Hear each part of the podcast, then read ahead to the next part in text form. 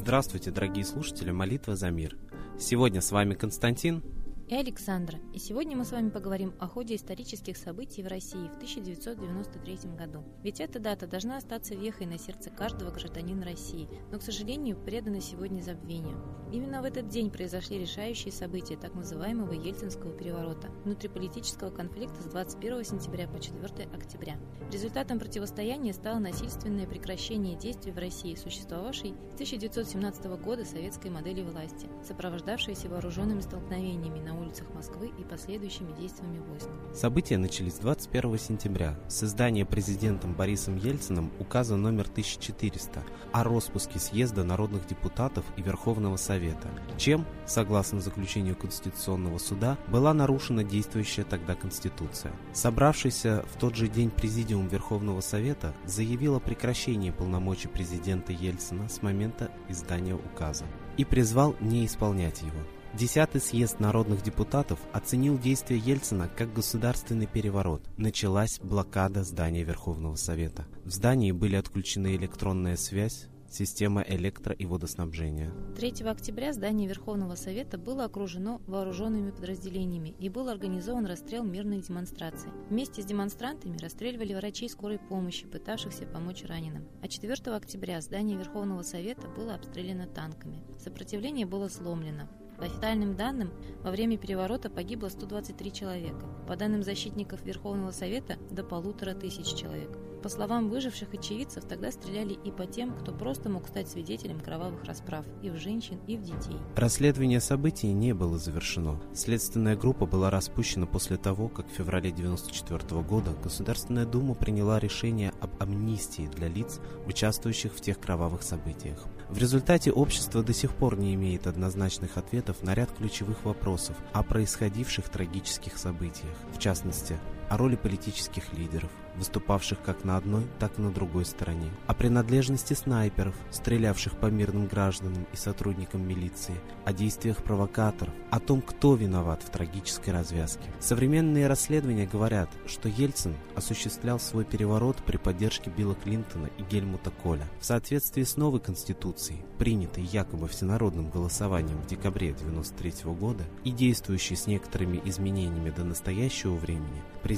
Российской Федерации получил существенно более широкие полномочия и укрепил свою власть.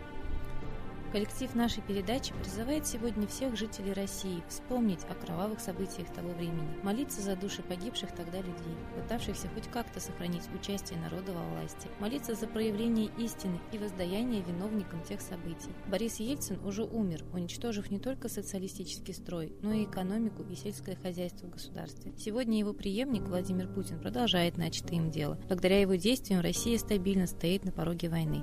Молитесь за мир, чтобы разоблачены были все провокации провокаций, а народ наш вовремя проснулся, и молитва ваша будет услышана. А мы передаем слово Светлане Ладе Русь.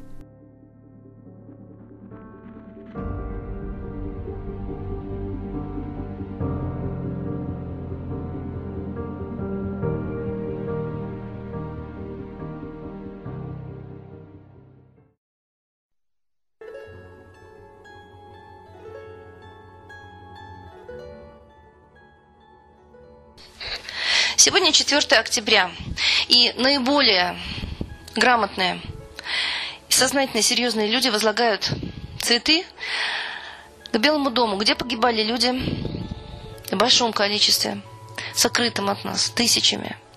За сохранение социализма, власти народа, государственной собственности на средства производства, на землю и недра. Те, которые расстреливали Белый дом и решили судьбу нашей страны. Это на их совести.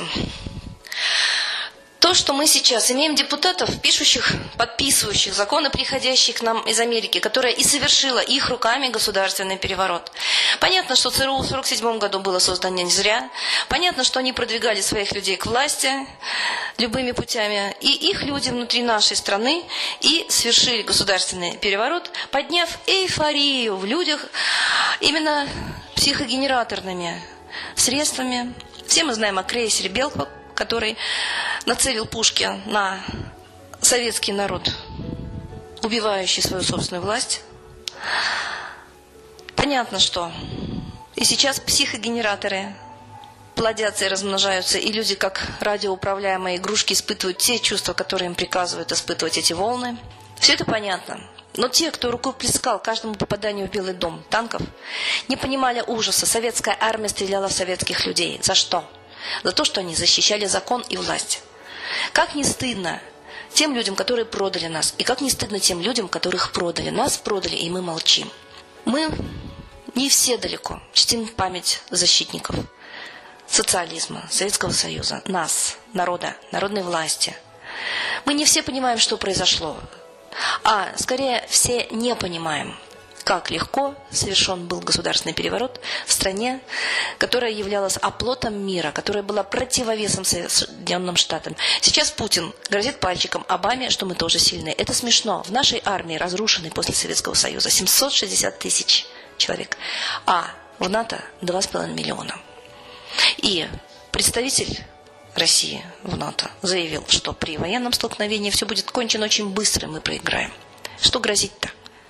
Понятно, что это политика и спектакль. Ельцина явно поставил Запад, он консультировался с Клинтоном и с Колем, и агенты ЦРУ приватизировали, отбирали у народа собственность. Все это явно белыми нитками шито. Но пересматривать итоги Путин не будет, как он говорит, значит. И он широким жестом Ельцина, проведенный в его кабинет, названный преемником тоже, от тех же господ, которые поставили Ельцину. И вот это противостояние, большой спектакль для нас, дураков, такой же, какой был в 93 году. Народу объяснили, что он идет за свободу, а народ сейчас имеет депутатов, которые подписывают законы об отъеме квартир у народа, об отъеме детей за долги в ЖКХ, за бедность, об отъеме земли, домов, квартир. Еще раз, именно потому, что господа заезжают в нашу страну. Закон о Торах. Никто не знает, что это такое. Очень завуалировано, так же, как и переворот 93 -го года, так же, как и все законы написаны, но там в принципе, уничтожается наша Родина. Даются все права иностранцам, причем без налогового, без пошлина, льготно, забирать наши ресурсы, земли, а нам тот же закон устанавливает, другой вернее, но те же депутаты устанавливают непомерные налоги, штрафы, вселения, отъем прав это все началось с 93 -го года. Помните, граждане, эту дату колонизации России, установки марионеточного правительства в нашей стране. И молитесь богам, чтобы они дали вам разум, силы и волю, наконец, освободить угнетенный свой народ, себя и всеми силами души родить о будущем ваших детей, а не тех, кто сюда заезжает с огромной рекламой, забирая наши земли, заставляя нас кланяться иностранцам. Мы не варвары, наши предки не язычники. У нас были свои боги, которых выгнали такими же фашистскими методами, огнем и мечом. Давайте их вспомним. И только соединение с ними принесет нам свободу. С Богом! Спасибо Светлане Ладе Русь. А сейчас торжественный момент. Единая молитва за мир.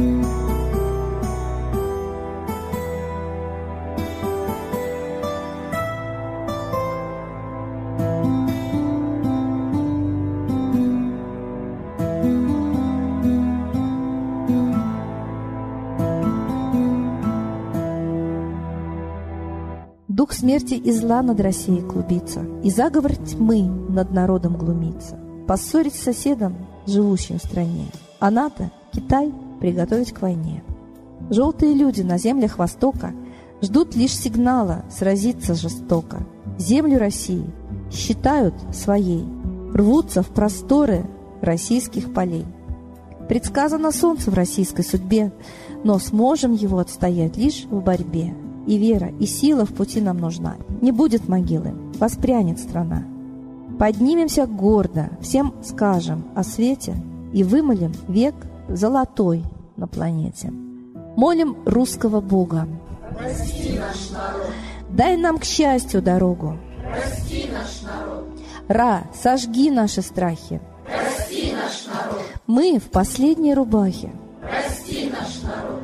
Молим солнце вернуться. Спаси наш народ. Чтобы от страха не гнуться. Спаси наш народ. Митра, Ра, Майтрея. Спаси наш народ. Нечисть нас не жалеет. Спаси наш народ.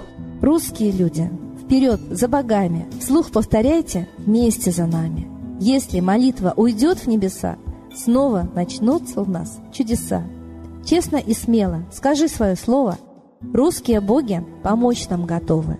Хочу, чтоб нынче на Руси славление солнцу началось, чтобы светило в нас прожгло и ум, и душу всю насквозь, и чтоб сгорели в душах в прах и ложь, и алчность, и вся лень, и в наших солнечных сердцах зажегся новый Божий день. Я знаю, солнце помнит нас, и солнце Митры взгляда ждет. От тех, в ком лучик не угас, кто не забыл про небосвод. Кто скажет Митре, я с тобой, я вспомнил предков высший дух. С Майтреей связаны судьбой, и славить солнце станем слух.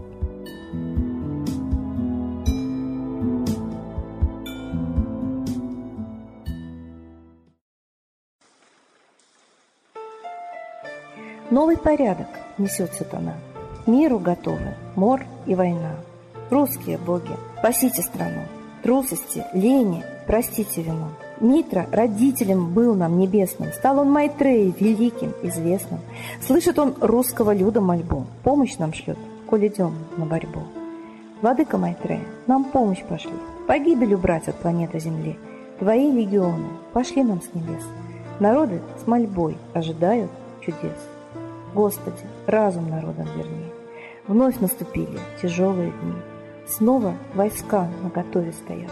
Снова на смерть посылают солдат. Брат поднимается снова на брата. Мы в эгоизме и лжи виноваты. Верим предателям рода людского. Мир наш над пропастью гибели снова. Полный, тотальный контроль наступает. Карта раба нас свобода лишает. Просим о помощи, молим о чуде, чтобы прозрели и выжили людям.